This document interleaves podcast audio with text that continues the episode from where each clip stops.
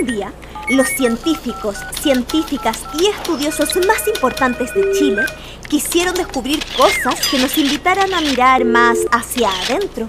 Es que ya habían hecho muchos trabajos para mirar hacia afuera y se embarcaron en una aventura para aprender de unos pequeños seres que tenían mucho que contarles y aportar a su trabajo desde su mágica sabiduría. Los niños y las niñas. ¿Cómo creen que les irá?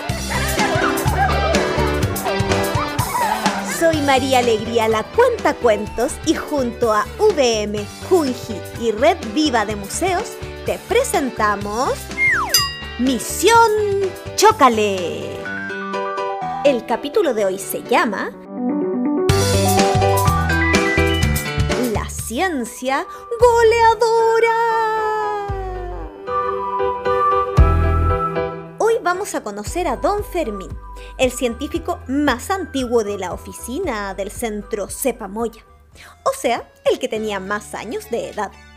Quizás por eso, cuando se bajó del avión, fue el único que sabiamente comprendió enseguida que su jefa los había mandado a escuchar a las infancias, porque ahí se encuentran las respuestas más ciertas sobre las cosas realmente importantes de la vida, como rodar por los cerros, pisar las cosas que deja la lluvia, o reírse tanto hasta explotar de esa risa y que te salga el jugo por las orejas.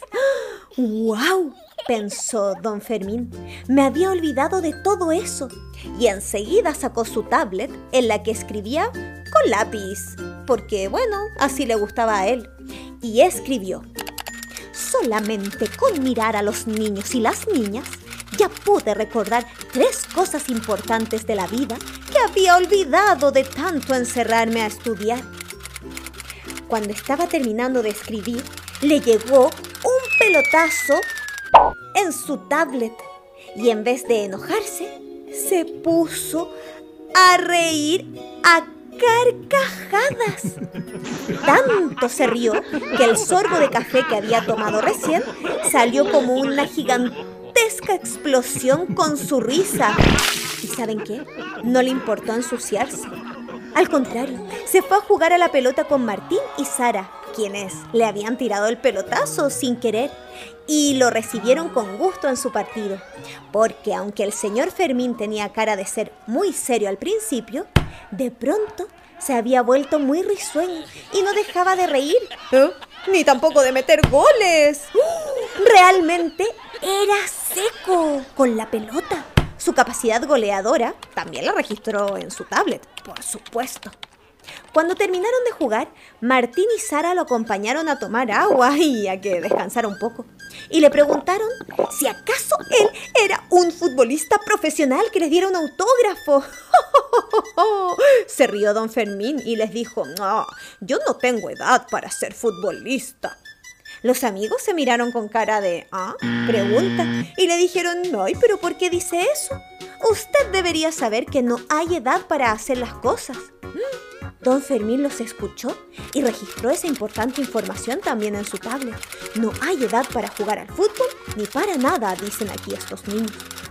Y entonces le preguntaron ellos, ¿en qué se divierte en su vida?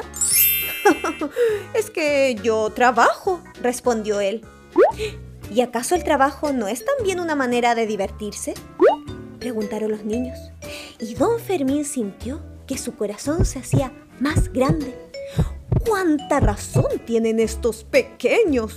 pensó y les dijo, claro que me divierto mucho trabajando. Es verdad, porque yo soy científico. ¡Wow! Eso es genial, dijo Sara. Sí, es genial, también dijo Martín.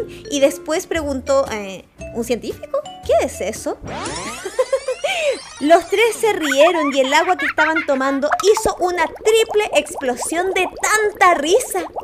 Después de esa explosión, Don Fermín le explicó a Martín que la ciencia era como una cajita donde se guardan cosas que conocemos porque las personas como él o sea, los científicos y científicas, las estudiaban y ordenaban observando todo alrededor para que todos podamos comprender mejor el mundo.